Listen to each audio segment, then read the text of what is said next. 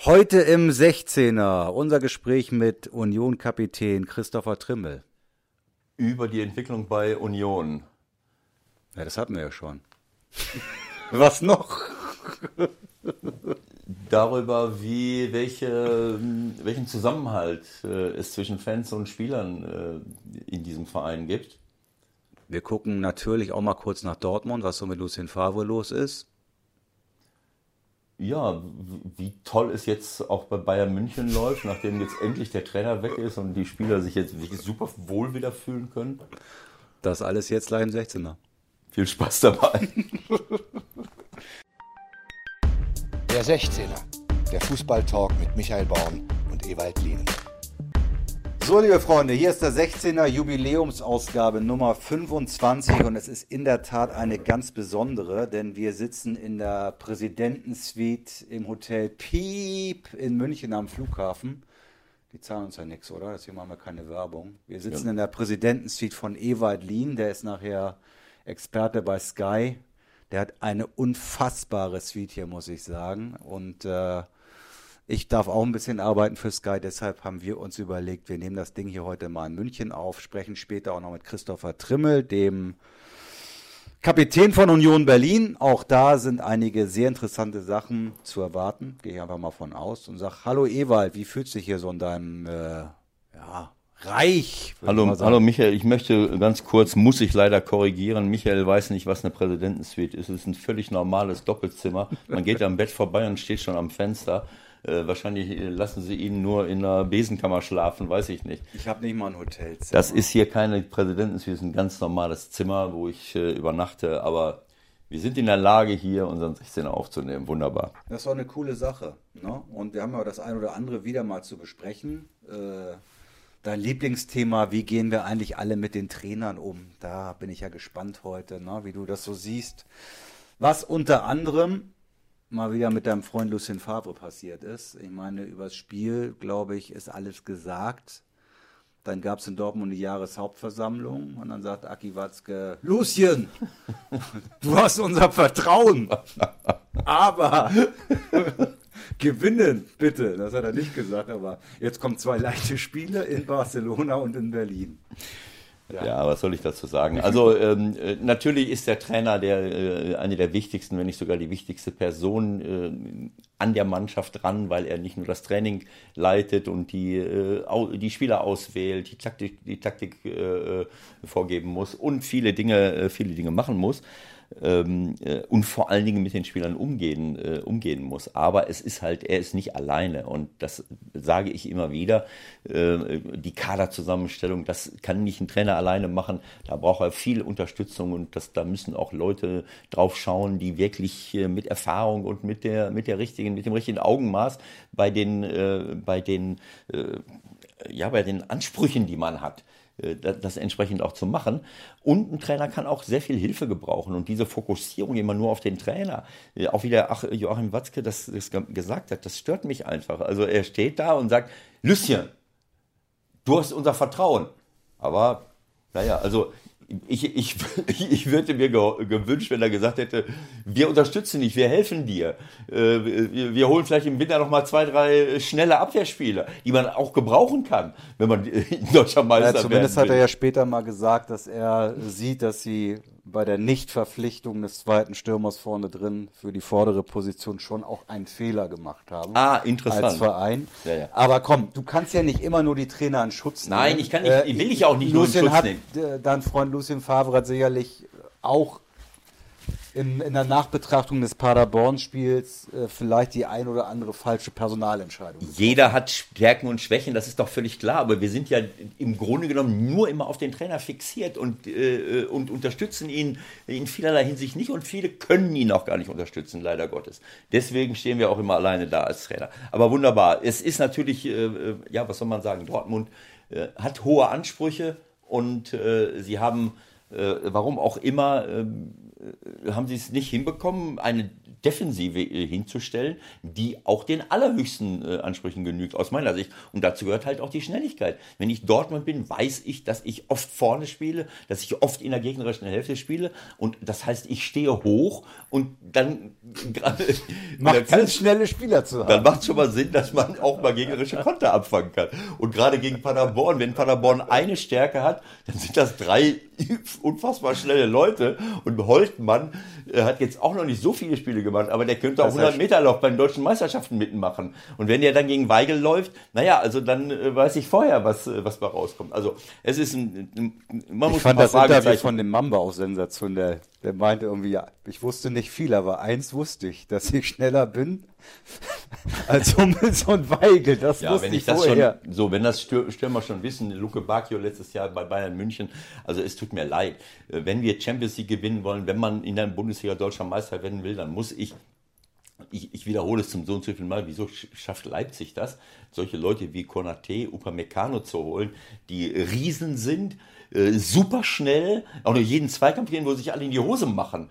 Äh, und andere sagen, naja, ich, wenn ich gegen den spiele, dann weiß ich schon mal. Also gut, lassen wir das, lassen wir das. Äh, ähm, äh, aber naja, es fokussiert sich aber gerade mal wieder und deswegen freue ich mich auch, dass wir hier zusammen sind. Es fokussiert sich wie häufig Herbst Richtung Winter alles auf Trainer.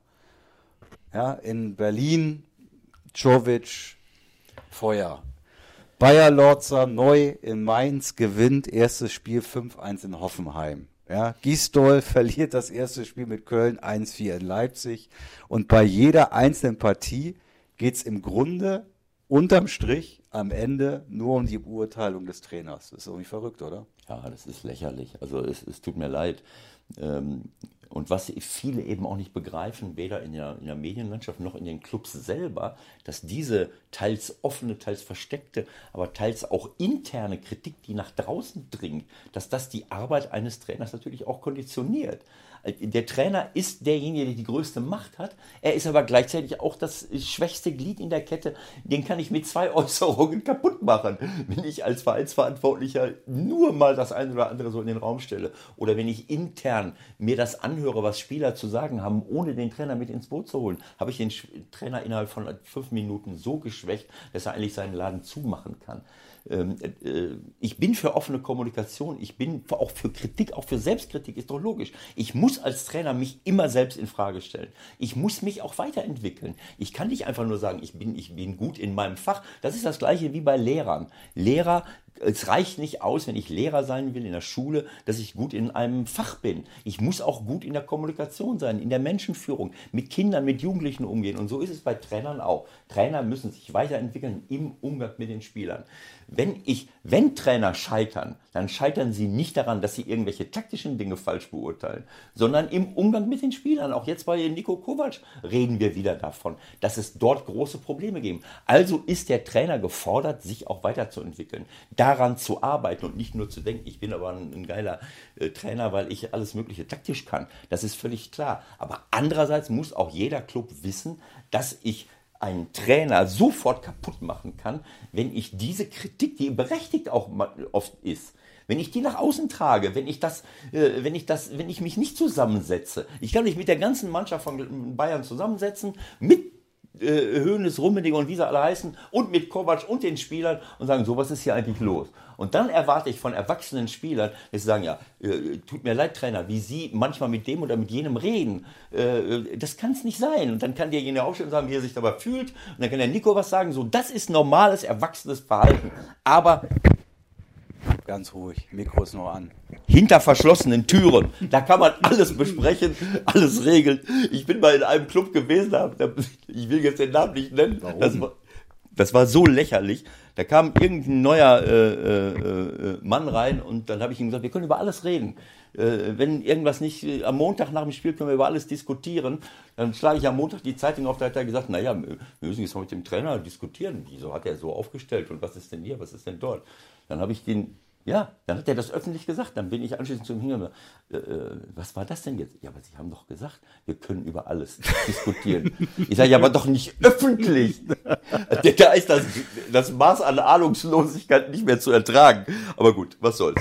Also, wie gesagt, Kritik ja, intern, dass die Balken sich biegen, dann kann sich etwas verändern, dann kann man wahrhaftig an Dingen arbeiten, da gehört, muss der Trainer mit eingeschlossen sein, äh, aber nicht nach draußen. Nimmst du das ernst, dass jetzt äh, bei den Bayern äh, Äußerungen von Spielern kommen, ja, also unter Flick, das ist jetzt auch alles viel besser und der macht dies und der macht das und äh, nimmst du das ernst oder sagst du ja, die sind froh, dass sie im Grunde mehr oder minder das machen können, was sie wollen jetzt? Man muss alles ernst nehmen, was man, äh, was man sieht. Aber es geht nicht darum, dass sie machen, was sie wollen, sondern es geht darum, dass es für mich nicht erwachsen ist, in einer Situation nicht zu sagen, den Finger in die Wunde zu legen.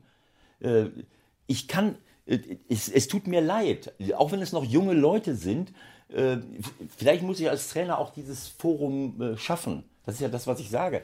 Wenn ich, wenn ich das, ich muss ja Antennen dafür, ich muss spüren, wenn ich bei den Spielern vielleicht nicht so ankomme, wie, wie ich mir das wünsche. Das muss ich auch spüren. Wenn ich es nicht spüre, dann weiß ich auch, dann weiß ich auch nicht, wie man sich richtig Spielern gegenüber verhält.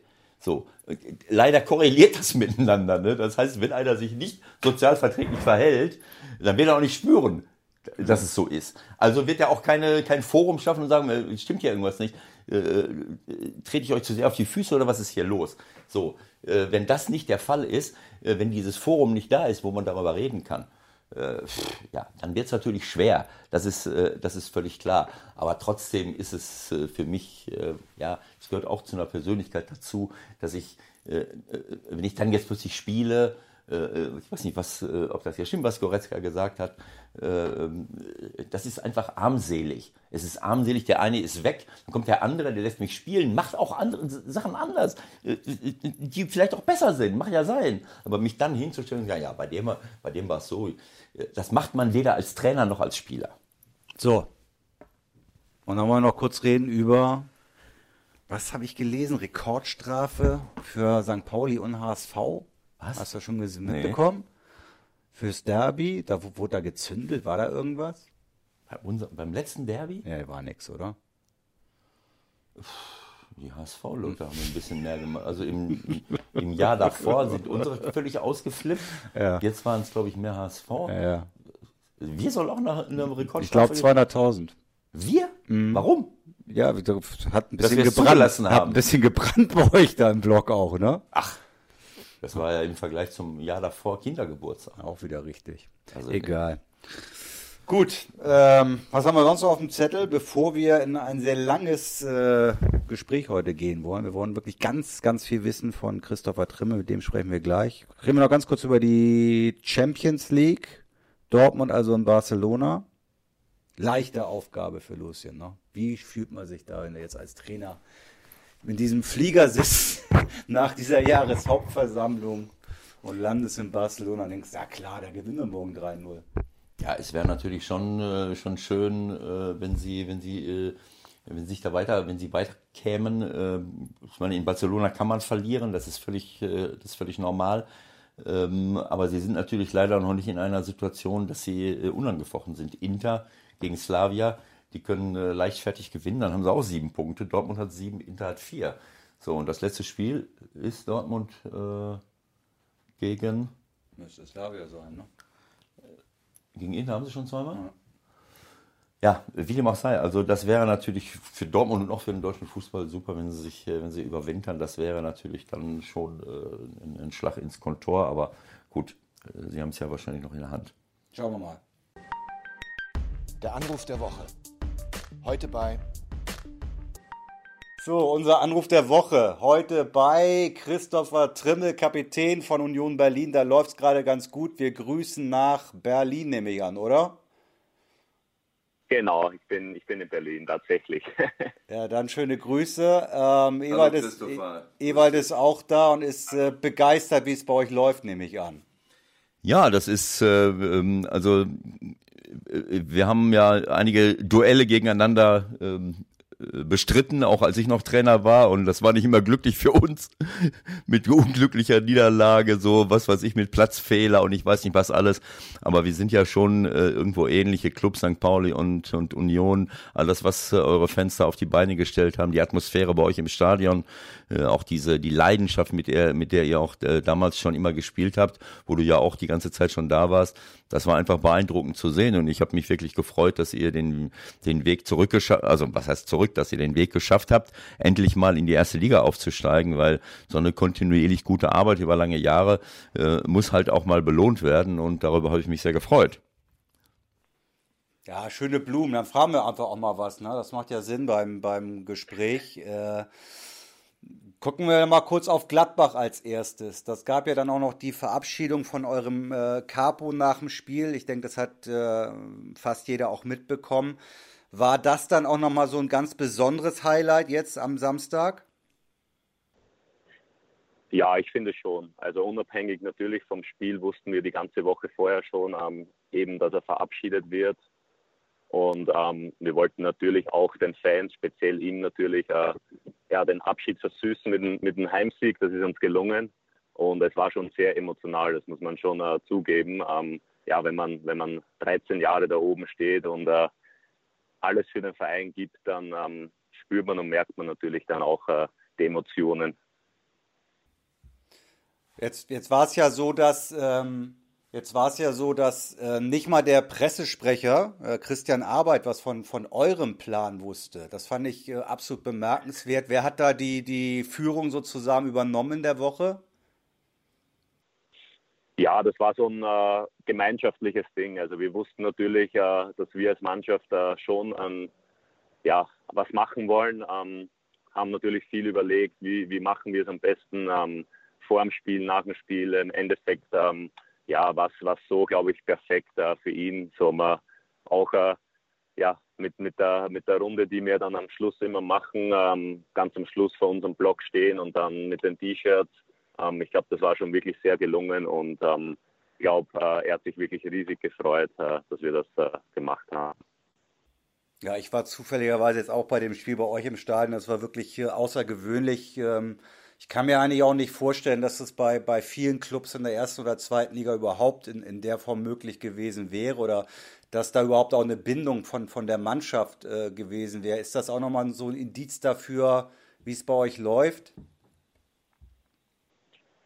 Das glaube ich schon, ja. Also ähm, ich kenne jetzt nicht, also natürlich nicht viele andere Vereine. Ich war vorher auch nur bei Rapid Wien in Österreich, aber die Verbindung zu den Fans ist schon sehr, sehr eigen, äh, sehr, sehr speziell. Ähm, wir, wir setzen uns auch ständig äh, mit denen zusammen, ähm, ja, haben auch äh, vor der Saison ein sehr, sehr gutes Gespräch mit denen gehabt. Ähm, ja, und äh, die Fans, das muss man schon äh, ehrlich sagen, die nehmen schon einig, äh, einigen von, von, von, von dem Druck, der ja in der Bundesliga da ist, äh, nehmen die uns einfach weg, weil die im Vorfeld sagen, hey Jungs, ihr gebt Gas, wir geben Gas, auch wenn du mal, ähm, blöd gesagt, auf die Fresse kriegst, ähm, ist auch alles gut, ist ganz normal und wir werden immer hinter euch stehen von dem her ist das schon äh, sehr speziell und ähm, von dem her ähm, ja, war es auch für uns ein, ein spezieller Moment, äh, sein Abschied da.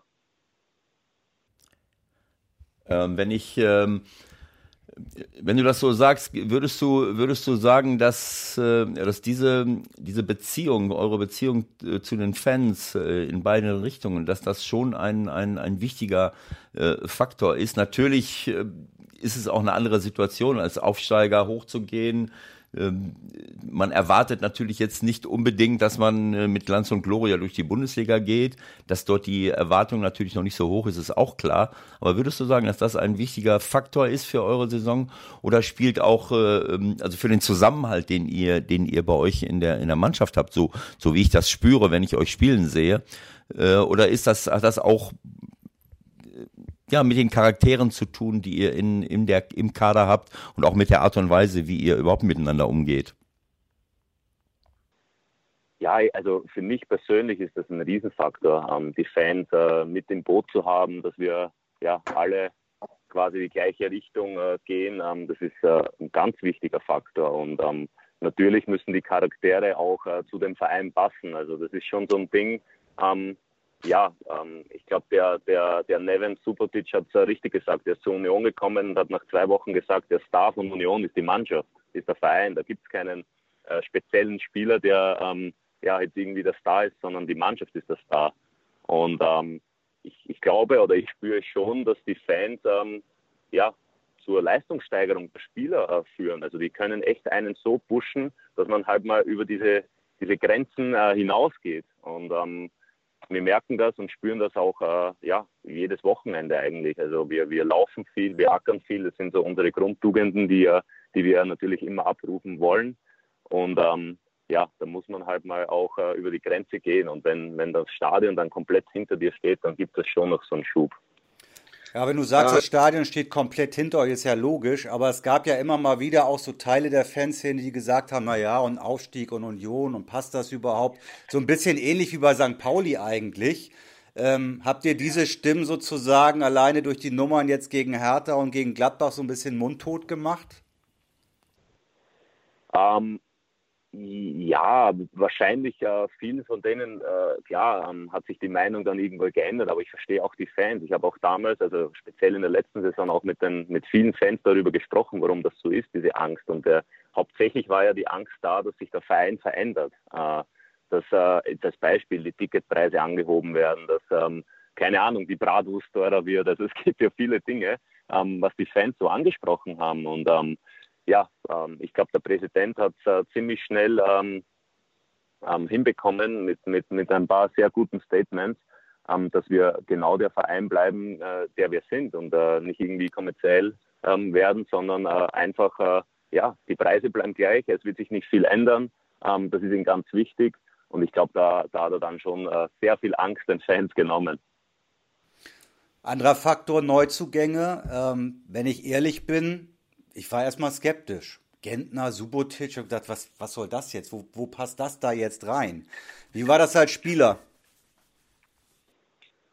Ähm, ich muss ehrlich sagen, ich habe mich riesig gefreut, ähm, weil wir doch, ähm, ja, so ein bisschen die Erfahrung hat mir dann schon gefehlt in der Bundesliga. Ich meine, du stehst da, du bist aufgestiegen, es ist alles super, aber du hast halt äh, wirklich sehr viele Beispiele in Deutschland, ähm, ja, wenn du aufsteigst und äh, nicht jetzt die Erfahrung, diese Bundesliga-Erfahrung im Team hast, ähm, ja, die vielleicht dann in gewissen Situationen ruhig bleiben, äh, sagen, dass man halt am Ball bleiben muss, dass man nicht irgendwie äh, hektisch werden muss, das ist alles gut, das ist normal in der ersten Saison. Ähm, ja, dann, dann, dann, dann ist das schon ein Vorteil. Und ich habe das eigentlich als sehr, sehr positiv empfunden. Und ähm, ja, die Charaktere passen auch perfekt zur Union. Also es ist ja wirklich so, dass äh, die Jungs sich ja so schnell integriert haben. Und ähm, ja, und das war schon ähm, ein, ein, wichtiger Schritt von Union und auch äh, für mich sehr verständlich, dass man äh, solche Spieler dann auch dazu holt ja, diese Skepsis, die dann manchmal kommt, äh, was bei Michael jetzt gerade durchgeklungen ist, das hängt natürlich damit zusammen, dass man sagt, na ja, sind das jetzt unbedingt Verstärkungen? Sind das Spieler, die noch auf dem, auf dem Zenit äh, ihrer, ihrer Leistungsfähigkeit sind? Aber du weißt das, du bist ein erfahrener Spieler. Ich bin äh, sehr, sehr lange in dem, äh, in dem Geschäft unterwegs. Ähm, ich glaube, ich habe es immer dann äh, also die besten Mannschaften sind diejenigen, die auch äh, ähm, sich wirklich gut ähm, untereinander verhalten haben, die, äh, wo eben eine gute Atmosphäre ist, eine gute Arbeitsatmosphäre, wo auch eine Führung innerhalb der Mannschaft durch Führungstypen und durch gute, äh, gute, ähm, ja, gute Kollegialität da ist und auch Erfahrung. Das, was du gerade angesprochen hast, du hast dich gefreut, dass solche Leute gekommen sind. Ähm, und ich glaube, dass das komplett unterschätzt wird, dass du immer nur darauf schaust, naja, wie gut sind jetzt die einzelnen Spieler. Äh, ich habe als junger Trainer auch äh, in so eine falsche Richtung gedacht und habe dann manchmal den einen oder anderen Erfahrenen weggeschickt, weil ich gesehen habe, na, er ist leistungstechnisch nicht mehr auf der absoluten Höhe. Aber das habe ich dann im nächsten Jahr sofort gespürt, weil die Psychohygiene in der Mannschaft dann nicht mehr die gleiche war, weil die Führung nicht mehr die gleiche ist. Äh, denn auf dem Platz kann ich als Trainer nicht mehr so viel bewirken wirken. Da kann ich vielleicht taktisch was verändern und kann äh, dieses oder jenes machen äh, mit Auswechslungen, Einwechslungen. Aber dann müsst ihr das selber hinkriegen. Und dann ist es natürlich wichtig, dass junge Spieler, dass denen auch ein bisschen der Druck genommen wird. Das, äh, ist das das so ein bisschen, was du sagen wolltest, dass diese Leute halt so ein bisschen diese für so eine Atmosphäre halt auch innerhalb der Mannschaft sorgen, wo nicht nur durch Seiten, durch die Fans, sondern auch durch die Anwesenheit solch erfahrener, gestandener Bundesligaspieler, der, der Druck einigen jüngeren Spielern oder muss ja nicht jünger sein, sondern Spieler, die bisher noch nicht so viel in der Bundesliga waren, genommen wird. Genau, genau. Also das wollte ich genauso ansprechen. Du hast ja, ja, ich als Kapitän, äh, für mich war die Hauptaufgabe, speziell in der letzten Saison, als ich das Amt übernommen habe, habe ich gesagt, äh, ich werde sportlich mich nicht verändern dadurch. Ich werde jetzt auch nicht der Typ sein, der am Platz herumschreit oder intern laut wird. Das bin ich einfach nicht. Aber meine äh, Hauptaufgabe ist es einfach, die Stimmung in der Kabine ähm, hochzuhalten, gut zu halten. Das ist äh, meine Verantwortung. Da habe ich natürlich dann auch diese erfahrenen Spieler, ähm, den wir auch äh, in der letzten Saison schon äh, in der Mannschaft hatten, äh, mit ins Boot geholt. Ich habe gesagt, das ist unsere Verpflichtung. Ähm, wir sind erfahren, wir wissen, wie es in einer Drucksituation, ähm, wie, wir, wie wir uns zu äh, verhalten haben. Ähm, und wir müssen funktionieren. Und ähm, deswegen hat es mich gefreut, dass wir nochmal Erfahrung dazu bekommen haben. Jetzt sind wir ja wirklich ähm, äh, schon sehr viele erfahrene Spieler in der Mannschaft und ähm, das spürt man und merkt man auch. Und man muss halt schon ehrlich sagen, wir sind 32 Spieler im Kader. Also ähm, da die Stimmung gut zu halten, ist schon eine Herausforderung.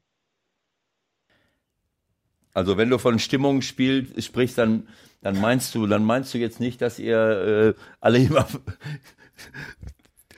äh, Konfetti in die Luft schmeißt und alle glücklich sind, sondern äh, ähm, kannst du das ein bisschen spezifizieren, wenn du von gerade, ich meine, ist ja klar, 32 Leute. Genau, mit, ja, mit Stimmung meine ich einfach, dass er ähm, einfach täglich äh, sehr gut gearbeitet wird. Ähm, jeder weiß, äh, wenn du mal hinten dran bist, nicht im Kader bist, ähm, äh, ja, auf der Bank sitzt, ähm, ist man halt mal irgendwann mal schlecht drauf, hat so ein bisschen Durchhänger.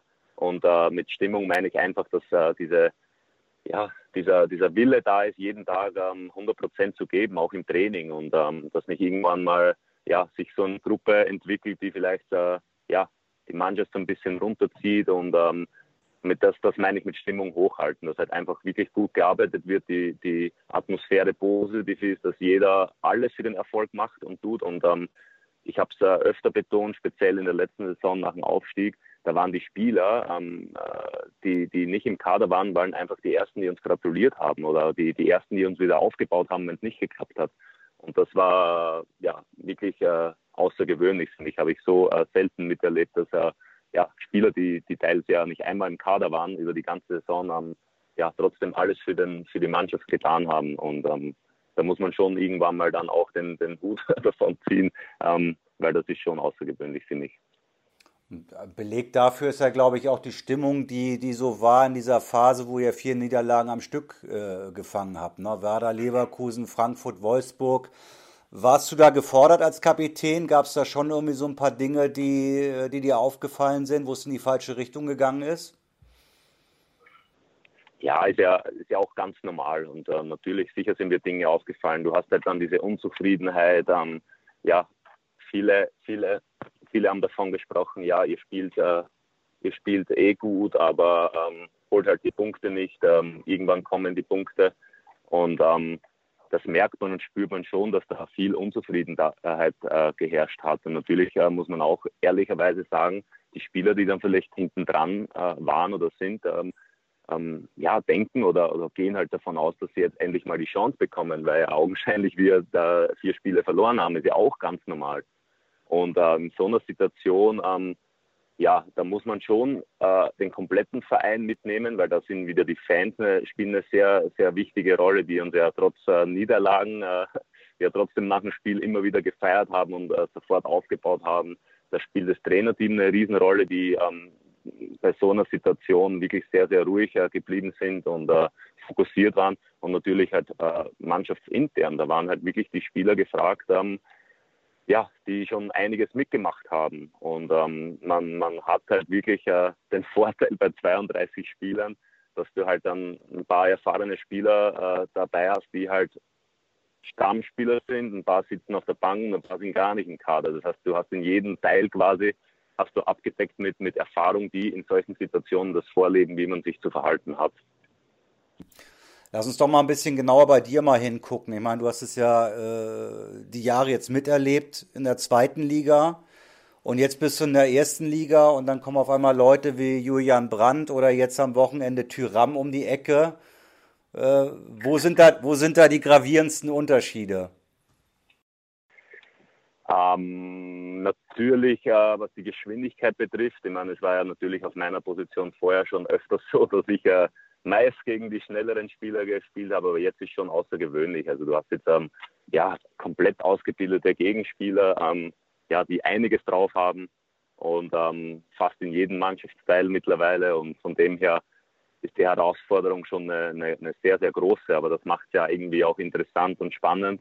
Und äh, ich freue mich immer riesig, wenn ich einen, ja, einen sehr, sehr guten Gegenspieler habe, weil da kann ich mich dann auch mal messen und schauen, wie weit, wie weit ich bin zurzeit, ähm, ob, ob da noch einiges möglich ist. Und ähm, mir macht es äh, wirklich Spaß, äh, auch wenn du mal ähm, ja, verlierst und, und, der Gegenspieler vielleicht mal besser ist. Auch das akzeptiere ich.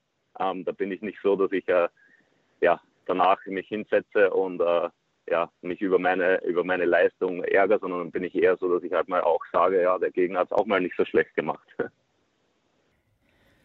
Ähm, Christopher, wir, wir sprechen hier bei uns im Podcast sehr häufig auch über das Abwehrverhalten in der Bundesliga über das Abwehrverhalten von Innenverteidigern, auch von Außenverteidigern, die dann oft nicht merken, wenn, äh, wenn aus dem Rücken, also sagen wir von der anderen Seite eine Flanke kommt und dann manchmal nicht äh, online sind, wenn aus dem Rücken irgendjemand kommt und, und macht dann ein Kopfballtor. Äh, äh wir sehen Abwehrspieler, die auf Abseits spielen ähm, oder Mannschaften, die, äh, die zwar alle hinterm Ball sind, aber, ähm, aber trotzdem nicht, äh, nicht den Ballführenden attackieren oder mal rausrücken und dann versuchen, irgendeinen, der frei zum Schuss kommt, dann den Schuss noch abzublocken. Alles, alles so, äh, so äh, Verhaltensweisen, die, die mich so ein bisschen irritieren, gerade als Trainer, weil, weil das für mich immer eine große Rolle gesp äh, äh, gespielt hat. Und gerade für euch jetzt, die ihr, ähm, äh, die ihr aufgestiegen seid, ähm, da äh, ist es ja logisch, dass ihr jetzt nicht gerade, äh, was weiß ich, 100 Tore schießen werdet, sondern dass ihr äh, einen Klassenerhalt äh, schaffen könnt und schaffen werdet, wenn ihr äh, halt die Anzahl der Gegentore in, im, im Rahmen haltet. Welche Rolle spielt das bei euch im, äh, im Training, auch in der Fokussierung äh, vom, vom Trainerteam her, von euch selber auch, äh, das individuelle Abwehrverhalten, dieses, das zu coachen, was muss ich eigentlich machen in gewissen Situationen? Nimm mal zum Beispiel die Situation von dem Schulz jetzt gegen Pröger von Dortmund, ich weiß nicht, ob du das vor Augen hast, wo der im Konter durch, äh, über die rechte Seite läuft, der Schulz ist ja super schnell und auf einmal macht er einen Schritt und will den Ball, äh, obwohl er auf einer Höhe ist mit dem Pröger, dann macht er einen Schritt in den Pröger rein, trifft den Ball nicht und der ist frei, der ist frei durch, ist weg und kann ohne Druck querspielen, Tor, was er nicht hätte machen können, äh, wenn Schulz weiter mitläuft. Also welche Rolle spielen solche, äh, ja, diese, diese Analyse oder auch dieses Coachen von Seiten eures Trainerteams oder auch untereinander und auch das kollektive Abwehrverhalten, was ihr ja, was ich bei euch sehe, dass da wirklich sehr, sehr eng die Räume besetzt werden und man eben auch äh, in engen Räumen, äh, naja, also nicht einfach nur da ist in den Räumen, sondern man muss natürlich auch aggressiv sein, man muss den Ballführer attack attackieren, vielleicht auch mal doppeln äh, und äh, inwieweit, spiel, wie, äh, ja, welcher, wie, welchen Fokus legt ihr darauf in euer Trainerteam? Ja, das spielt eine Riesenrolle. Also das ist, äh, wird bei uns äh, natürlich äh, ähm, alles abgedeckt. Also bei uns ist natürlich spielt eine Riesenrolle der Balldruck. Also wir wollen natürlich schon ähm, ständig Druck ausüben. Ähm, wir wissen auch, wenn du in an, ins Angriffspressing gehst, da stehst du hinten mal ähm, öfters eins gegen eins. Äh, das musst du dann auch mal nehmen. Aber wenn wir Mittelfeldpressing spielen, spielen oder halt mal in die eigene Hälfte hineingedrängt werden, dann auch da wollen wir halt ständig äh, Balldruck ausüben. Da sind wir schon äh, taktisch sehr diszipliniert, weil da ist die Kommunikationsstände sind einfach ganz, ganz wichtig. Und ich kann auch jetzt wieder das Beispiel gegen Gladbach hernehmen, ähm, wo der, der, der Dormann, der Sommer einfach äh, super Bälle rausspielt. Und ich äh, habe mich eigentlich erste Halbzeit so zwischen zwei äh, Gegenspielern postiert, weil ich dachte, ähm, falls die flach rausspielen, möchte ich nach vorne natürlich Druck ausüben. Aber wenn der halt mal lang spielt, dann bin ich auch äh, bei Duram da mal ähm, in den Zweikampf. Aber die Bälle waren einfach so gut gespielt, dass ich halt ähm, bei den langen Bällen äh, einfach den Druck nicht ausüben habe können. Und dann habe ich mich, äh, das muss ich auch persönlich sagen, in der einen oder anderen Situation nicht so gut verhalten, indem ich äh, dann äh, drauf zu spät war, draufgestürzt bin und dann hatte der Duran dann diese Klasse, dass er halt mit einem Haken dann mal äh, weggeht. Und ähm, das sind halt so Nuancen, da sind wir auch bei diesen individuellen ähm, Ab, äh, Abwehrverhalten. Auch das spielt eine Rolle und das analysieren wir auch natürlich ähm, und ähm, versuchen im Training das auch äh, ja, äh, umzusetzen. Ähm, es ist auch äh, was die Absicherung, also in, in, in, Angriffspressing sind wir halt manchmal hinten eins gegen eins, äh, das nimmt man auch in Kauf. Äh, aber ansonsten ist die Absicherung ganz, ganz wichtig für uns. Das war in der letzten Saison und das wird auch jetzt so sein, dass wir einfach hinten immer eins plus äh, stehen wollen. Ähm, man weiß ja nie, in der, in der, speziell in der Bundesliga mit der individuellen Klasse, die die Offensive oft hat äh, von der gegnerischen Mannschaft, ähm, ja, da wird man halt schon mal ab und zu ausgetrippelt und da ist es ganz wichtig, dass du die Absicherung hast. Von dem her, ich fand halt als Paradebeispiel in der Saison von uns war in Leverkusen, wo wir null Balldruck hatten. Ähm, wir haben uns wirklich äh, in die eigene Hälfte gestellt und haben nur verschoben. Und das war überhaupt nicht unser Spiel. Und da haben wir auch ganz äh, klar verloren, weil ähm, ohne Balldruck äh, ist in der Bundesliga, ähm, ja, schaffst du es nicht. Da, da, verlierst du einfach zu, zu, zu 90 Prozent der, die Spiele. Und ähm, von dem ist das ein Riesenfaktor für uns. Also dieses Vorwärtsverteidigen, ähm, ja, äh, auf Abseits äh, bin ich eigentlich kein Fan von.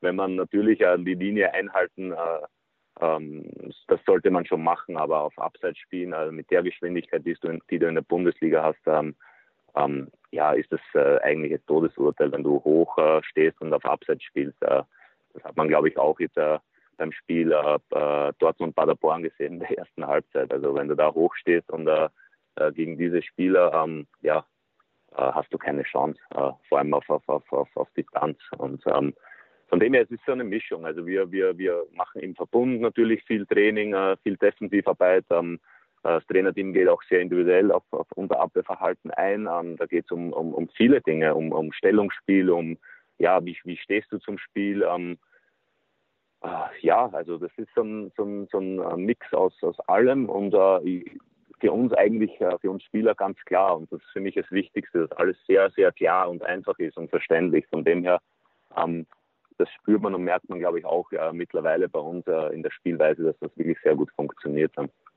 Aber also ich bin ehrlich gesagt fast ein bisschen baff, dass du das eher kritisch beäugst, wie das gelaufen ist gegen Tyram. Also ich habe den ehrlich gesagt, glaube ich, so gut, so schlecht noch gar nicht gesehen die Saison.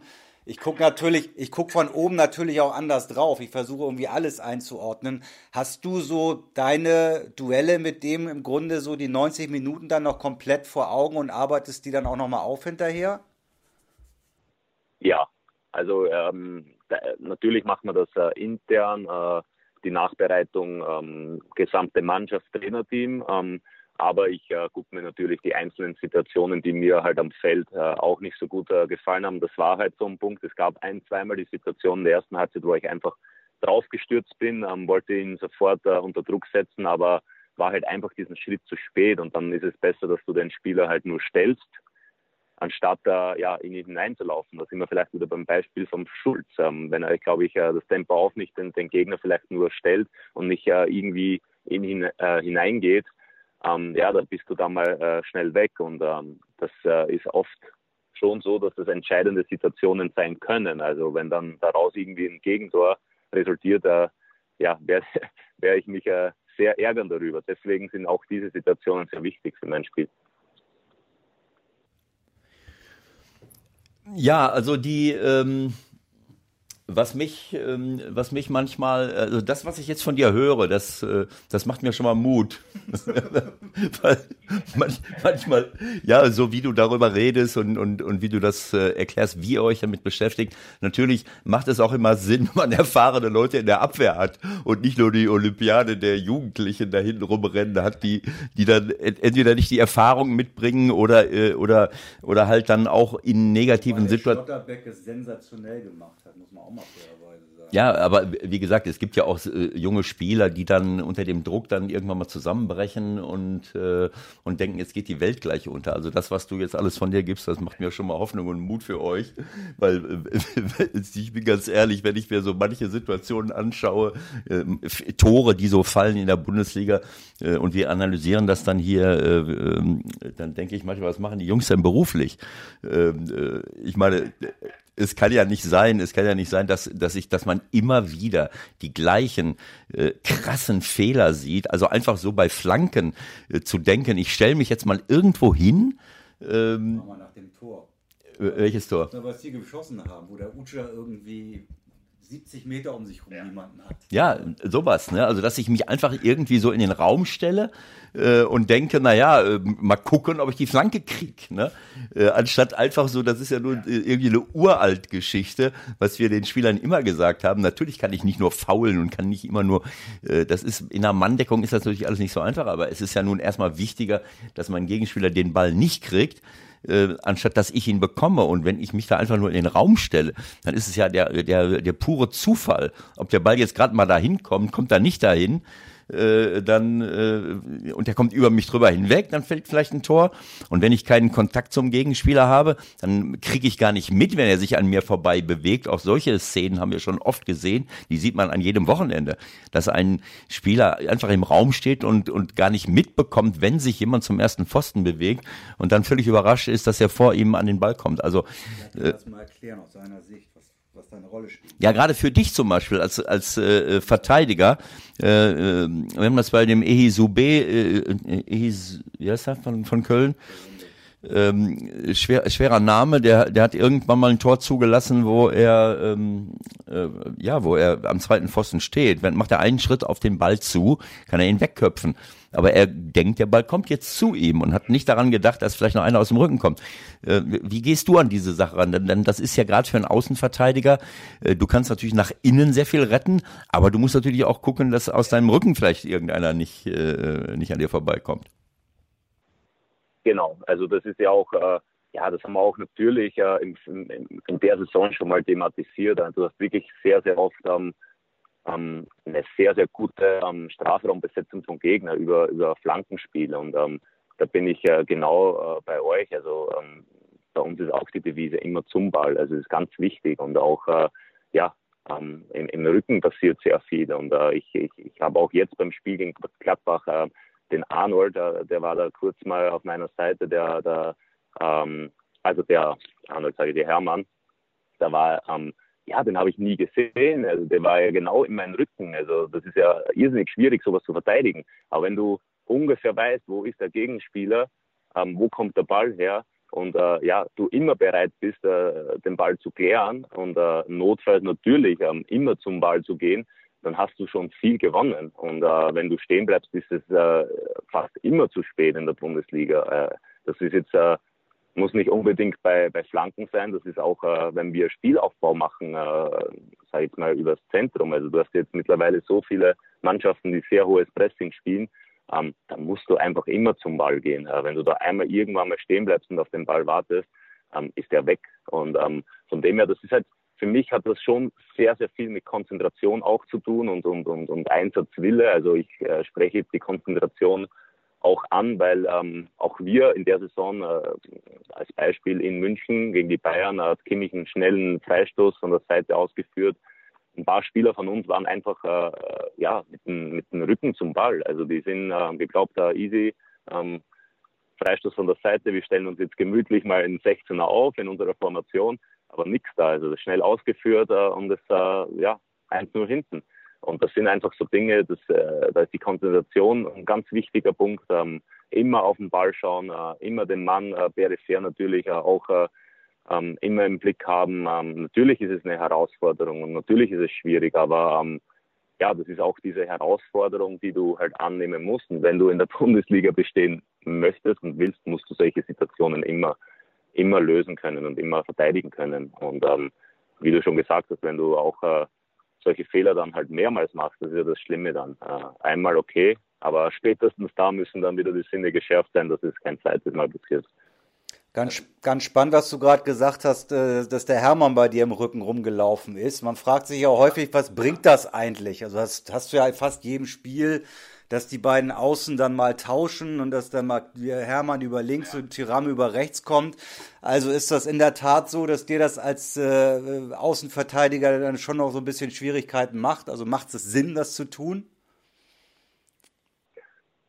Ähm, ja, also ich, ich finde halt, äh, der, also das ist wirklich ein, ein, ein, sehr, sehr großer Unterschied zwischen der zweiten und der ersten Liga. Für mich ist ähm, ähm, dieses Spielen und Gehen. Also ich finde halt äh, in der Bundesliga ist brutal, wenn halt einer der Gegenspieler den Ball abspielt, ist, sprintet er sofort wieder in den nächsten freien Raum. Und äh, natürlich auch die Bewegungen ähm, ja, auf, der, auf der letzten Linie. Und äh, deswegen habe ich auch Hermann angesprochen.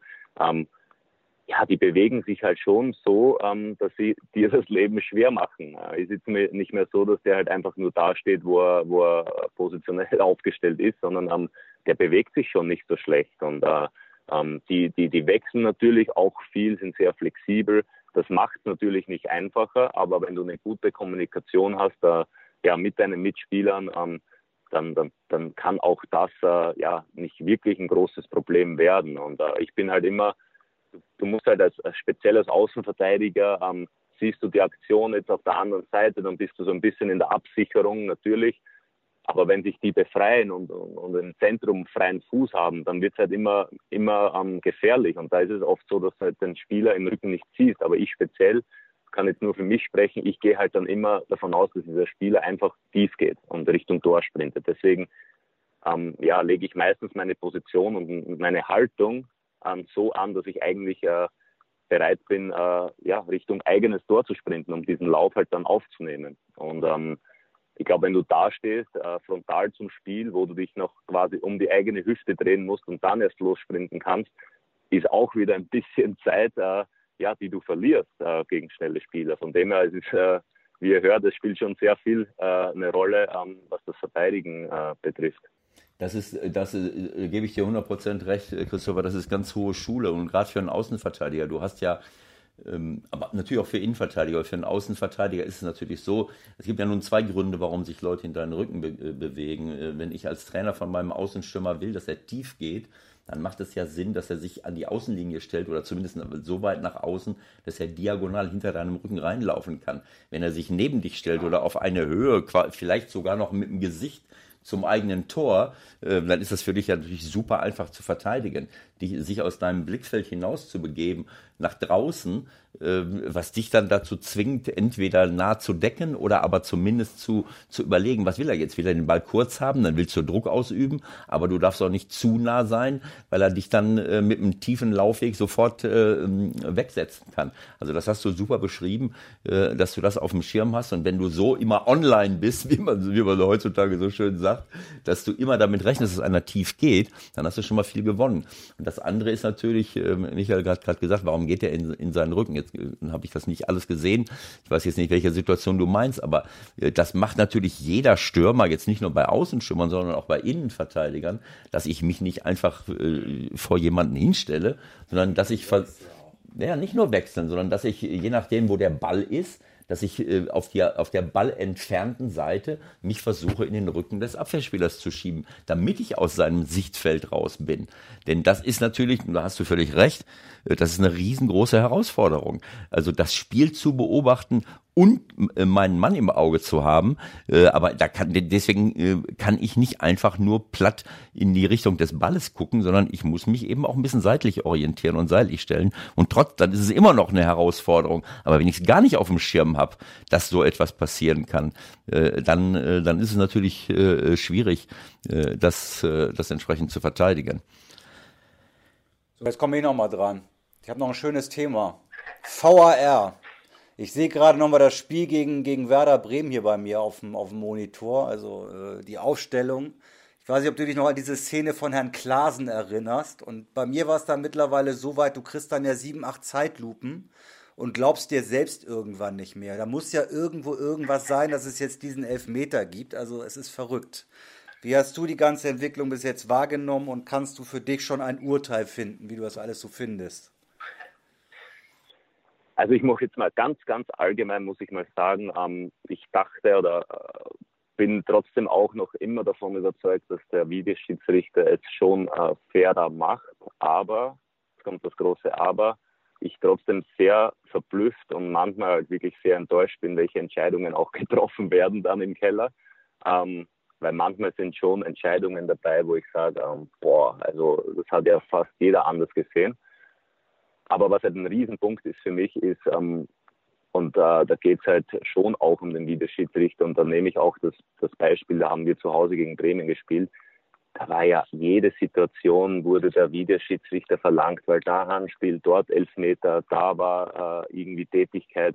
Also da war ja zweite Halbzeit, gab es da eine Phase von 20, 25 Minuten, wo ich mir gedacht habe, da geht es ja gar nicht mehr um Fußball aktuell. Also äh, alle Trainer, alle Spieler, Schiedsrichter, da ging es rund und ich habe mir wirklich ich habe schon zum Schiedsrichter gesagt, normalerweise musst du dich jetzt da hinstellen mit beiden Kapitänen und mal äh, klartext äh, reden, weil ähm, das ist einfach verrückt. Also da, da, da hat ja jeder, also man sagt ja immer, wenn du eine gelbe Karte verlangst, einen Videoschiedsrichter äh, verlangst, da wird das irgendwie auch äh, ja vielleicht mit einer gelben äh, Karte dann äh, geahndet, aber ähm, da hätte ja jeder müssen Geld kriegen. Und ähm, von dem her, das war mir da ein bisschen zu verrückt. Und da habe ich auch direkt nach dem Spiel gesagt, ich würde mir wünschen, dass auch wir Spieler und äh, auch Trainer und Mannschaften da ein bisschen ähm, ja, mithelfen. Also äh, es ist ja ein bisschen zu einfach, dann äh, alles irgendwie den Schiedsrichter dann hinzuschieben und sagen, hey, ähm, da war das, da war das. Äh, ja, keine Ahnung, schaut, schaut euch das an und äh, ja, und das war mir zu viel einfach, äh, auch von uns Spielern. Und da habe ich auch äh, natürlich die eigene Mannschaft so ein bisschen dann auch kritisiert, weil ich gesagt habe, du kannst nicht jede Situation zum Schiedsrichter laufen und äh,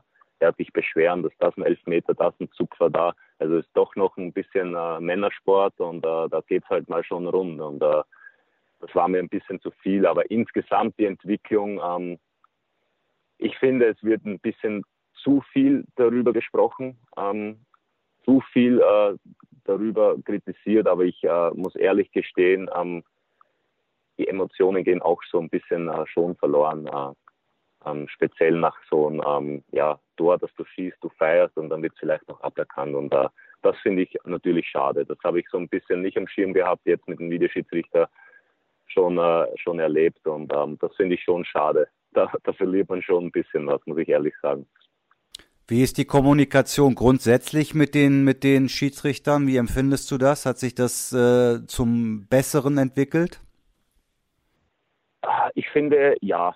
Also ich, ich, ich kann jetzt äh, nicht wirklich viel jetzt urteilen, weil ich, wie gesagt, ähm, ja, jetzt mit den Erstliga-Schiedsrichtern finde ich die Kommunikation ähm, besser. Ähm, sie, sie, sie erklären auch viele Situationen, was für mich immer das Wichtigste ist, weil ähm, wenn ein Schiedsrichter was pfeift und äh, du als Kapitän oder Spieler hingehst und ihm fragst, äh, was er genau gesehen hat und das halt dann auch erläutert, ist das schon äh, hilfreich und äh, da bin ich dann auch der, der Letzte, der dann sagt, ähm, ja, ähm, Fehlentscheidung, dann sage ich, okay, das war deine Entscheidung, ähm, ob es jetzt, äh, ähm, ja, ob das jetzt ein Fehler war oder nicht, ähm, es äh, war seine Entscheidung und da, da bin ich jetzt nicht so, dass ich da nur kritisiere.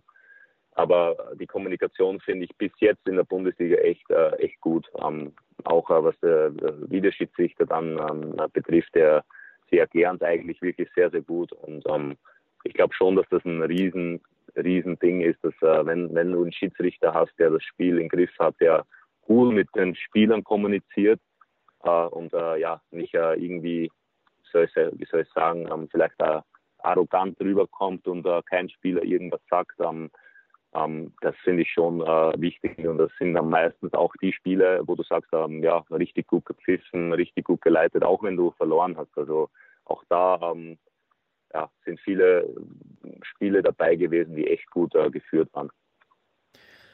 Also Christopher, ich muss dir ein großes Kompliment äh, äh, sagen ähm, bezüglich deiner Aussage, dass auch ihr Spieler mit im Boot sitzt, weil ich das genauso äh, finde. Ne? Also es ist ja das ist eine uralte Geschichte, jetzt unabhängig vom Videoassistenten, was ich als Trainer immer versucht habe, meinen Spielern klarzumachen.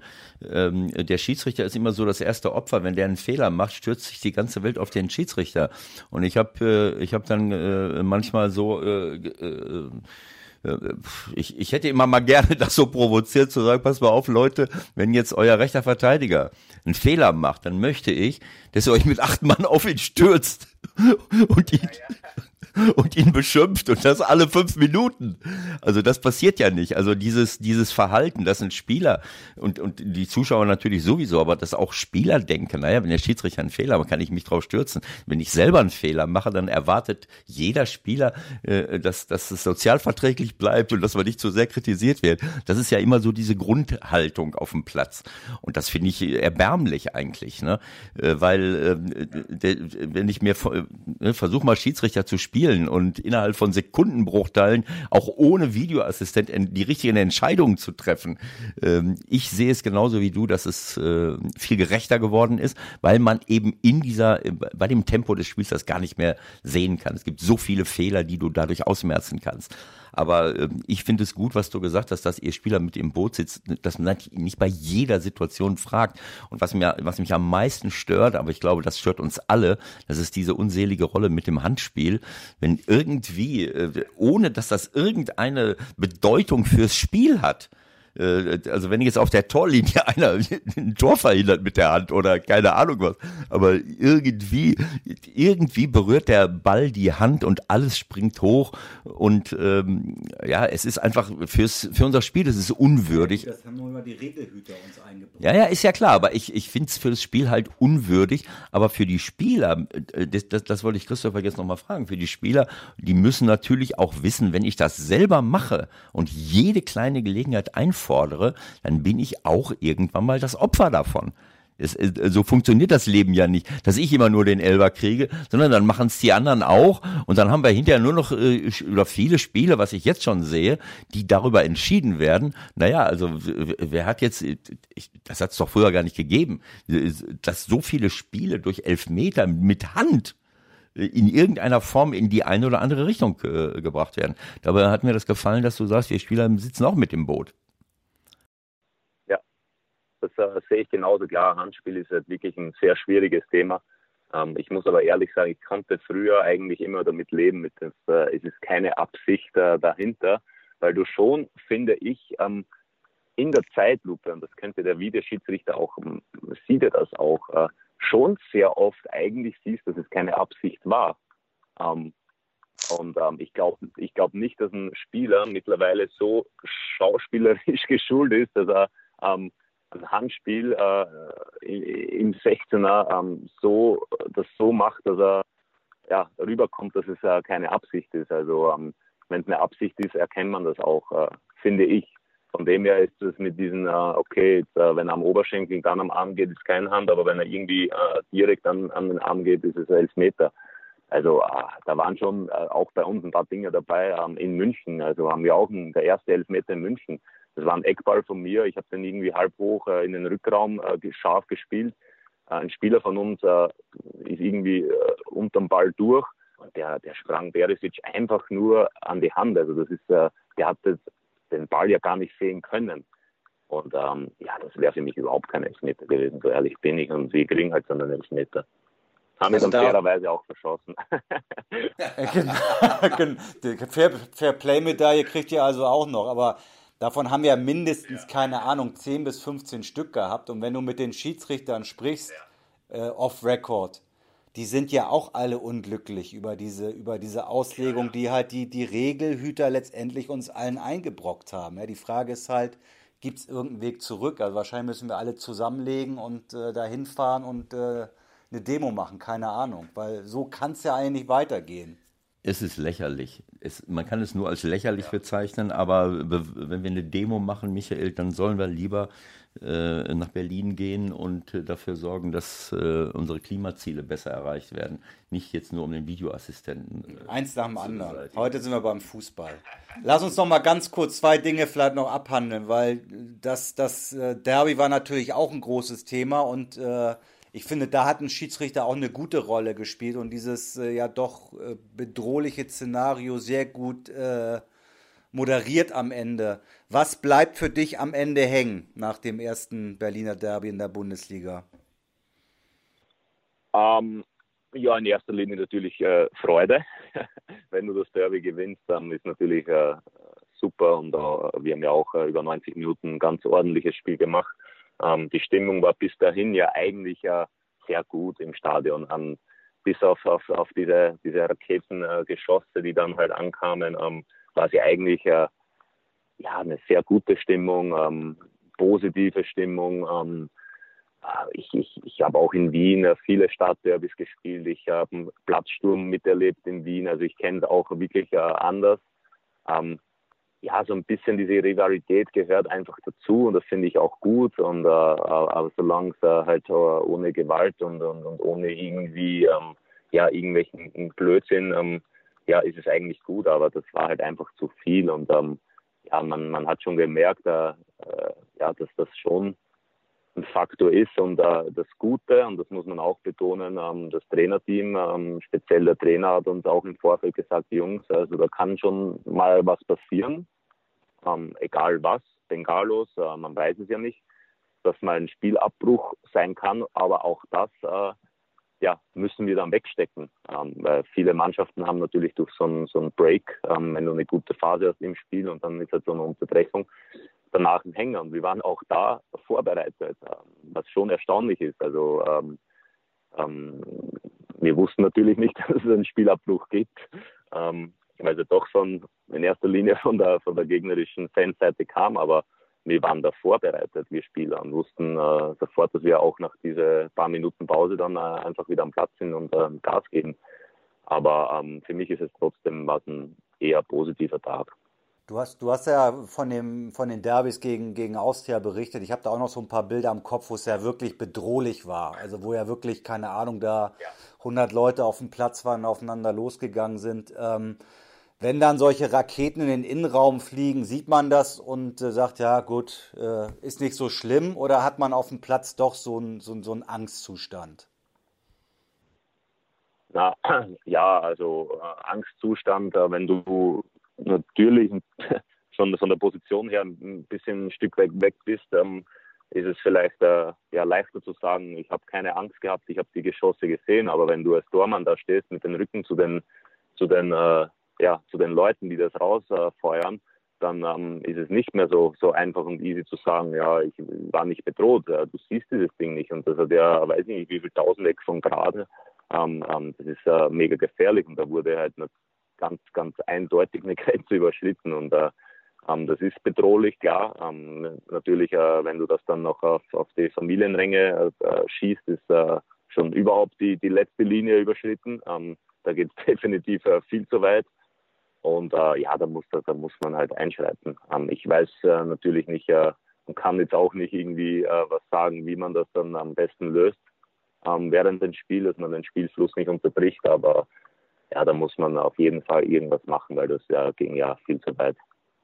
Habt ihr, habt ihr da intern auch nochmal äh, irgendeine Kommunikation gehabt, wenn du die, wenn du Fans ansprichst, weil Fans hat das ja einfach im Grunde auch nicht betroffen. Also ich gerade auf der anderen Seite wenn da Sachen in die, in die, äh, in die Zuschauerränge geschossen werden, das ist ja eigentlich eher eine, Ver was heißt eher, das ist ein Verbrechen, das kann man ganz deutlich so sagen. Und bei euch gab es sicherlich auch äh, Sachen im Blog, die dann nicht mehr okay waren. Gab es da nochmal eine Kommunikation? Ja, also wir, wir haben im Vorfeld, haben wir als Mannschaft äh, schon ähm, uns gesagt, dass äh, wenn, wenn von Hertha-Seiten was passiert, äh, wir uns äh, sofort entfernen, um, um dann nicht irgendwie noch extra ja, irgendwie ähm, Grund zu geben, dass das noch aggressiver wird, dass wir da passiv sind und äh, wenn von unserer Seite irgendwas passiert, ähm, dass wir als Mannschaft äh, uns äh, da hinstellen und mit denen sprechen und reden, ähm, was man ja auch dann gemacht hat. Also ich glaube schon, dass wir als Mannschaft, weil eben diese Kommunikation zwischen Fans und Mannschaft sehr gut ist, ähm, schon ähm, ja, ein bisschen äh, einen, einen, einen Eingriff haben quasi in die, in die, in die Szene und ähm, ja, den Jungs auch sagen können, hey, ähm, äh, ist verständlich, äh, die, die Jungs haben sie uns auch so, so mitgeteilt, ähm, die wollten eigentlich ja nur darüber, weil die halt einfach im Block stehen und sehen, dass die halt Raketen in den Familienrang schießen. Und ich als Fan äh, will mir das nicht bieten lassen im eigenen Stadion ähm, wenn augenscheinlich da nichts passiert und gegen die halt nicht vorgegangen wird, egal ob das Polizei oder Security-Dienst ist, ähm, sage ich, ja, ist alles gut und alles verständlich. Ich verstehe auch deine Aggressionen, äh, ist halt mal so. Aber es bringt jetzt nichts, quer über das ganze Feld rüber zu sprinten und sich zu schlägern. Also, also der null Sinn und der Schall äh, quasi den ganzen Verein und von dem her haben die Jungs dann auch ziemlich schnell eingesehen und sind wieder zurückgeklettert. Giki jetzt da gemacht hat, war natürlich schon eine Weltszene, muss man sagen. Wie warst du da eigentlich relativ dicht dran? Ich habe ihn jetzt eigentlich gerade nur so vor Augen. ja, ich, ich habe es nach, nach dem Spiel auch gesagt, dass da natürlich immer ein bisschen Show dabei ist bei ihm, weil er halt einfach so, so, so ein Typ ist. Äh, ja, äh, er, er ist so, wie er ist. ich sag's mal so. Äh, er, er versteht halt äh, ja keinen Spaß bei sowas und äh, das ist ja auch gut so. Aber wir, wir waren da auch sehr nah dran und haben ja, haben ja mit den Jungs auch äh, versucht, normal zu kommunizieren. Er hat halt seine eigene Art und hat es ein bisschen aggressiver gemacht äh, und, und die, die Leute so ein bisschen zurückgeschoben.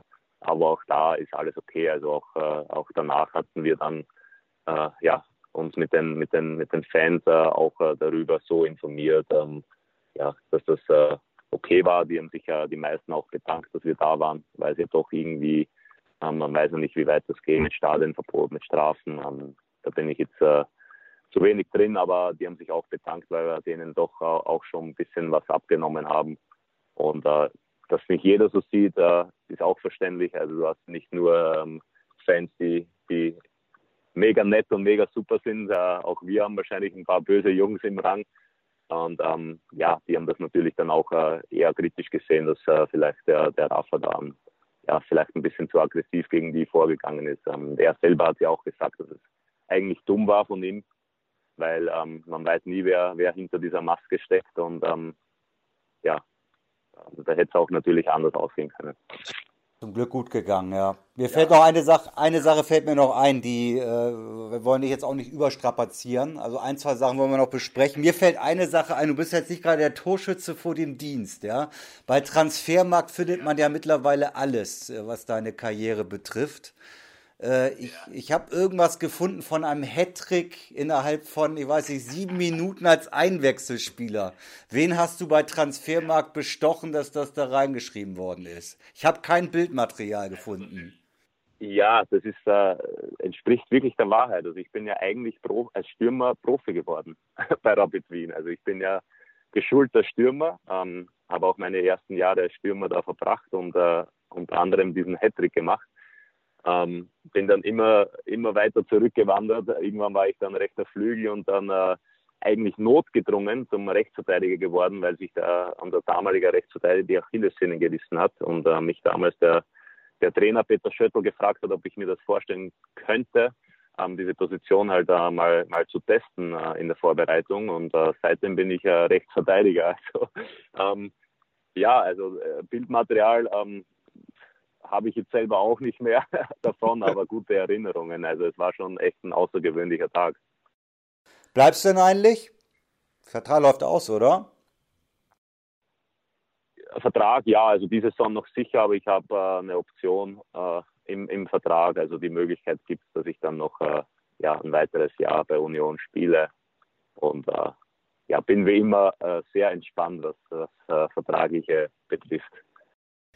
Ja, wenn wir schon bei Verträgen sind, das hatte ich mir auch nochmal notiert. Du hattest am Anfang, haben wir mal darüber geredet, wie die, äh, ja, wie die, wie die Lage ist, ähm, äh, jetzt bei einem Verein wie Union, der aufsteigt.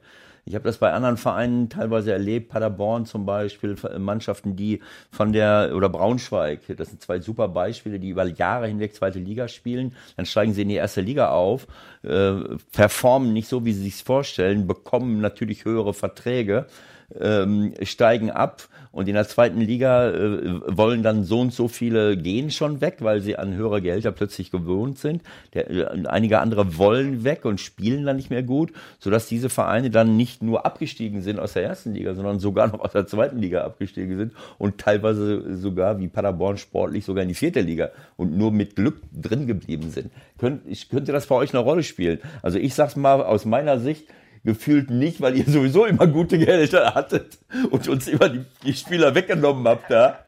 Ich kann mir vorstellen, dass ihr schon in Zweitliga, aber du weißt, was ich meine, ne? wenn so ein, ein, ein neues Gehaltsgefüge entsteht, erste Liga, äh, und wenn es, äh, dass das vielleicht auch so eine Angst sein könnte bei Fans oder überhaupt bei Leuten, die skeptisch sind, äh, oder auch innerhalb einer von Vereinen, das habe ich auch oft gemerkt, dass sie sagen, naja, wenn wir aufsteigen, dann kann es auch mal sein, dass uns die Mannschaft auseinanderbricht. Siehst du da bei euch auch die Gefahr?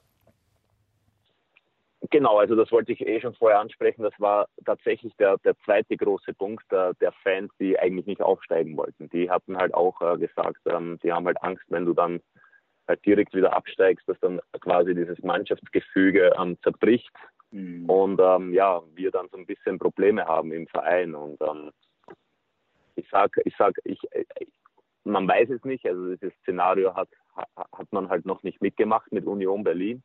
Ähm, aber es ist natürlich schon dann eine riesen Herausforderung und ähm, ähm, ich, ich, ich, ich weiß und, und, und, und kenne natürlich die Spieler. Ich habe jetzt äh, natürlich, weiß ich, kenne ich die Verträge nicht, äh, was die verdienen und äh, aber ich weiß natürlich und, und, und das ist auch, glaube ich, normal im, heutzutage, dass natürlich äh, das liebe Geld auch eine, eine, eine Riesenrolle spielt und, und ähm, ich, ich, vertraue äh, natürlich äh, jeden Einzelnen von uns, aber ähm, du spürst und weißt auch, dass äh, gewisse Spieler halt, wenn es äh, vielleicht dann wieder in die zweite Liga gehen sollte, ja, sich äh, umschauen werden, weil sie A, ähm, vielleicht äh, ja, mit, mit, mit den Gehaltern nicht mehr klarkommen, ähm, weil sie B, keine Ahnung, ähm, der Meinung sind oder vielleicht auch wirklich ja, nichts mehr in der zweiten Liga zu, zu suchen haben, weil sie halt einfach eine Qualität für die Bundesliga haben ähm, es sind mehrere Faktoren und ich glaube schon, dass das dann eine Riesenherausforderung für den Verein ist und speziell natürlich für, für Sportdirektor, Präsidium, die halt dann ja auch äh, natürlich auch für dieses Szenario planen müssen. Und äh, ähm, wäre auf jeden Fall eine spannende Herausforderung, aber ich glaube schon, dass man sich da auch äh, jetzt schon, also ich, ich denke, man muss auch jetzt schon natürlich ähm, ähm, mit solchen Szenarien äh, planen oder umgehen oder äh, man muss ja irgendwie ja diesen Plan B haben. Aber natürlich ist unser Ziel der Klassenerhalt, das wird auch immer bleiben, aber wenn es äh, wirklich so sein sollte, dass du halt runter runter musst wieder, dann ähm, ja muss da schon äh, ja wieder ein Plan da sein und äh, da vertraue ich komplett äh, den Leuten, ähm, die eben äh, die Verantwortung in den sportlichen Bereich haben, weil ich auch glaube, ähm, dass das auch bei Union ähm, für mich außergewöhnlich ist, da, da wir sehr offen auch solche Dinge ähm, ja, besprechen. Also wir werden da, bevor wir irgendwelche ähm, ja, Gerüchte oder was auch immer über, über diversen Zeitungen erfahren, ist es meistens schon so, dass äh, wir das intern offen und ehrlich schon gesagt bekommen. Schau, Jungs, äh, wir sind, keine Ahnung, äh, mit, mit, mit, mit Spielern im, im, im Gespräch und äh, schaut nicht schlecht aus und da ist vielleicht ein Foto aufgetaucht, die Presse will das bringen, aber ich wollte es auch jetzt schon sagen, ähm, bevor das auftaucht, bevor irgendwie intern irgendwelche Gerüchte auftauchen, äh, Stand der Dinge ist so. Und das finde ich auch außergewöhnlich, habe ich auch nicht in, bei jedem Verein so miterlebt, dass man auch über solche Dinge dann intern ja, ähm, so kommuniziert. Ein kleines Thema äh, oder letztes Thema habe ich noch. Wir haben eben über die Fans gesprochen, darüber, was sie, wie sie aus meiner Sicht auch dem eigenen Verein schaden können. Bei den Derbys ist natürlich immer eine hohe äh, äh, Emotionalität äh, im Rennen, so dass man dann auch schon mal sagt, ist mir jetzt egal, was dabei rauskommt. Aber das hat das ja auch gezeigt, man schadet dem eigenen Verein. Und wenn ich dann so äh, gesetzte und gestandene Spieler auf dem Feld habe, wie ihr wie es jetzt habt, von Erfahrung her, aber auch von der Persönlichkeit her, dann kann ich so, kann ich natürlich auch gut auf die Fans einwirken, aber auch selber äh, in die richtige Richtung gehen. Ich will auf Persönlichkeit aus. Und wenn ich dich jetzt sehe, das hat mir immer gefallen aus der Entfernung. Ich glaube, dass man das als, als Trainer so ein bisschen beurteilen kann, was für eine Persönlichkeit, was für Führungskraft bringt, äh, bringt jemand mit. Das sehe ich bei dir. Aber ähm, ich will das mal hochspielen auf äh, generell auf Spieler aus Österreich. Ich, äh, ich glaube, das ist ein relativ hoher Prozentsatz. Äh, äh, bei allem Respekt für die Größe eures Landes, äh, bei uns in der Bundesliga spielt und äh, auch in der auch in der zweiten Bundesliga viele Talente, wo ich mich dann äh, wo ich dann öfters so eine Diskussion anzettle hier, na wo sind unsere Talente denn eigentlich? Könnte es das etwas damit ja. zu tun haben, äh, dass man das vielleicht ein bisschen weniger äh, äh, gründlich versucht, äh, jeden einzelnen taktisch auszubilden bis zum Gehen nicht mehr, dass bei euch vielleicht ein bisschen mehr auch die Persönlichkeit so im, im äh, weil das sind oft gestandene Jungs, gestandene Kerle und ich glaube, dass das oft eine größere Rolle spielt, um sich durchzusetzen, als wenn ich jetzt nochmal irgendwie äh, irgendeinen, irgendeinen besonderen Stoß äh, äh, beherrsche. Äh, auch wenn Grigorisch mich jetzt Lügen straft mit seiner etwas unqualifizierten Aussage äh, in, in, Augsburg. Aber, äh, aber generell habe ich so das Gefühl, dass, äh, dass äh, naja, also dass, äh, dass da ein bisschen mehr Persönlichkeit im Rennen ist und, und sich deswegen Spieler hier durchsetzen in der Bundesliga, erste und zweite Liga. Es ist eine ganze Reihe von Spielern. Was sagst du? Ähm, ja, ist, äh, lustigerweise habe ich äh, jetzt vor, vor glaube ich, zwei Wochen äh, das gleiche oder das gleiche Thema mit der österreichischen Presse. Ähm, ich finde das, ich, ich empfand das eigentlich immer als Riesenvorteil in der österreichischen Liga schon mal, ähm, die ja jetzt äh, ein neues Ligaformat ja hat äh, seit zwei Saisonen, aber früher hattest du einfach äh, zehn Mannschaften in der ersten Liga.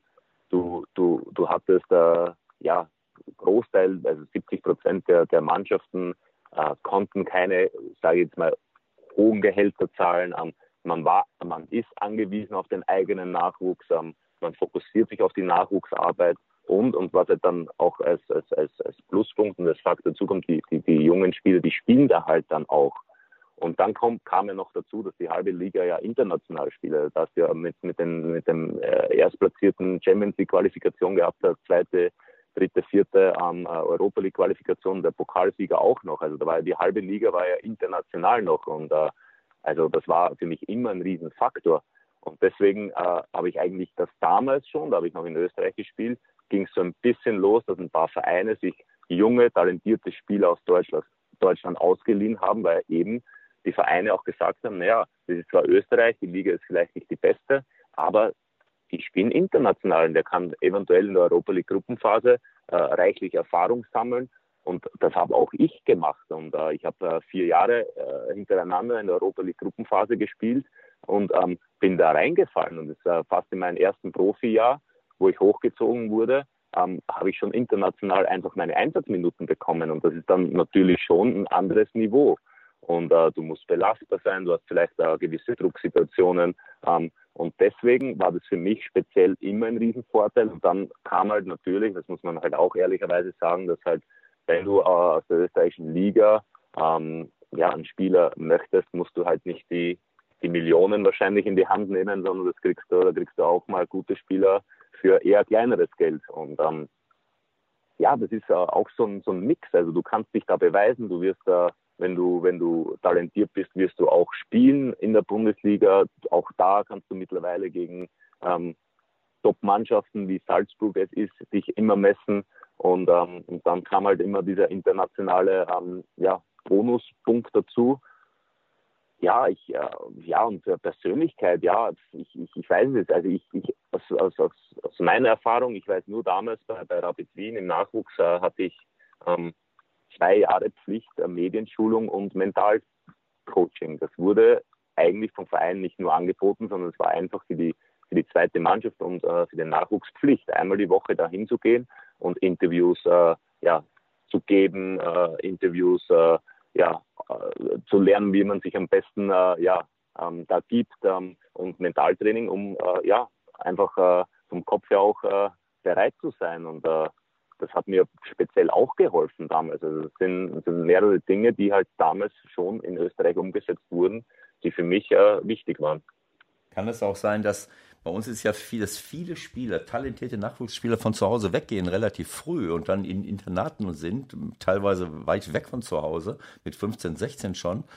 Ähm, was ich nicht immer als positiv ansehe, weil, äh, weil ich glaube, ein vernünftiges Elternhaus ist immer noch eine andere Basis, als wenn ich jetzt mich nur auf Fußball fokussiere. Ist das bei euch auch so, dass viele da in Internaten sind oder ist das wirklich mehr regional konzentriert und man äh, ähm, kann zu Hause bleiben?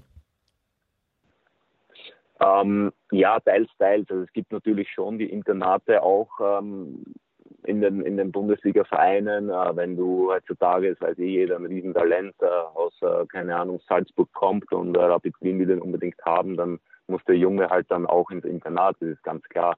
Aber ich kann es jetzt nur aus, aus, aus meiner Erfahrung sagen, bei Rapid Wien in der zweiten Mannschaft damals, das waren alles äh, Jungs aus Wien. Also da war selten, da war ich der Einzige, der irgendwie 90 Kilometer dahergezogen ist, eigentlich nur um zu studieren, um nebenbei ein bisschen Kohle zu verdienen.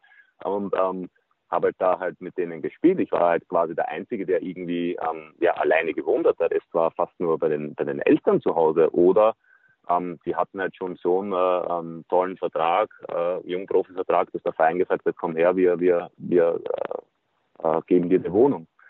Und äh, von dem her war das eigentlich immer sehr, sehr, ähm, ja, da, da war weniger Internat. Aber mittlerweile, ich weiß jetzt auch nicht die Entwicklung ganz genau, wie es mittlerweile ist, wie viele ähm, ja, Jungs da jetzt äh, im Internat sind. Aber ich glaube trotzdem, dass äh, speziell jetzt, weil ich halt Rapid Wien noch äh, sehr gut kenne, auch da wieder in der zweiten Mannschaft äh, viele Jungs aus, aus Wien einfach spielen. Also es ist schon sehr regional und ich glaube, und das hast du auch angesprochen, ich glaube schon, dass das ein riesen ja, Riesenfaktor ist, äh, ja, du gehst mit, mit, mit jungen Jahren da weg äh, von den Eltern, ähm, bist rausgezogen, musst äh, von heute auf morgen da sehr viel äh, selbstständig äh, ja, agieren.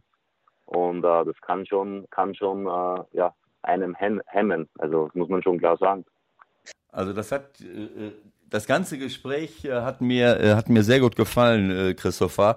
Du bist mir als Gegenspieler immer fürchterlich auf die Eier gegangen weil du eben, weil du so gut warst.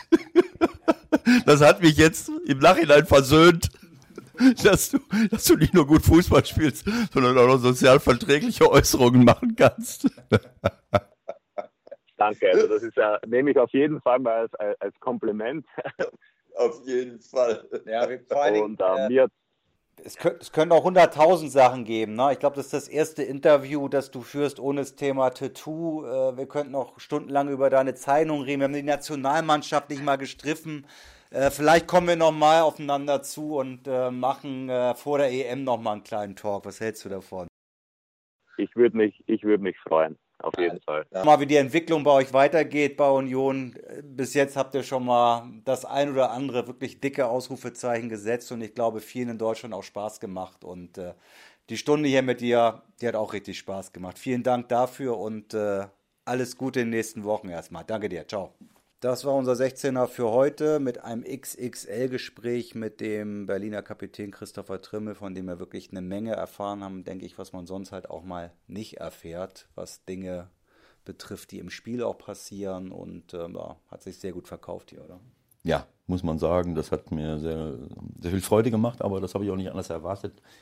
Wenn man ihn, ja, wenn man ihn sieht, wie er sich, wie man sieht, wie er sich gibt, seine Ausstrahlung auf dem Platz, nicht nur als Spieler, sondern auch als Persönlichkeit, das habe ich, und auch nach dem Spiel hat man schon öfters ge gehört. Ähm, wenn er, wenn, wenn, er, ist ein guter Typ äh, mit guten Ansichten und ähm, sehr reflektiert hat, mir hat uns beiden, glaube ich, sehr gut gefallen. So sieht's aus. Schöne Woche für euch. Wir hören uns wieder. Bis dahin. Alles gut. Tschüss. Ciao, ciao.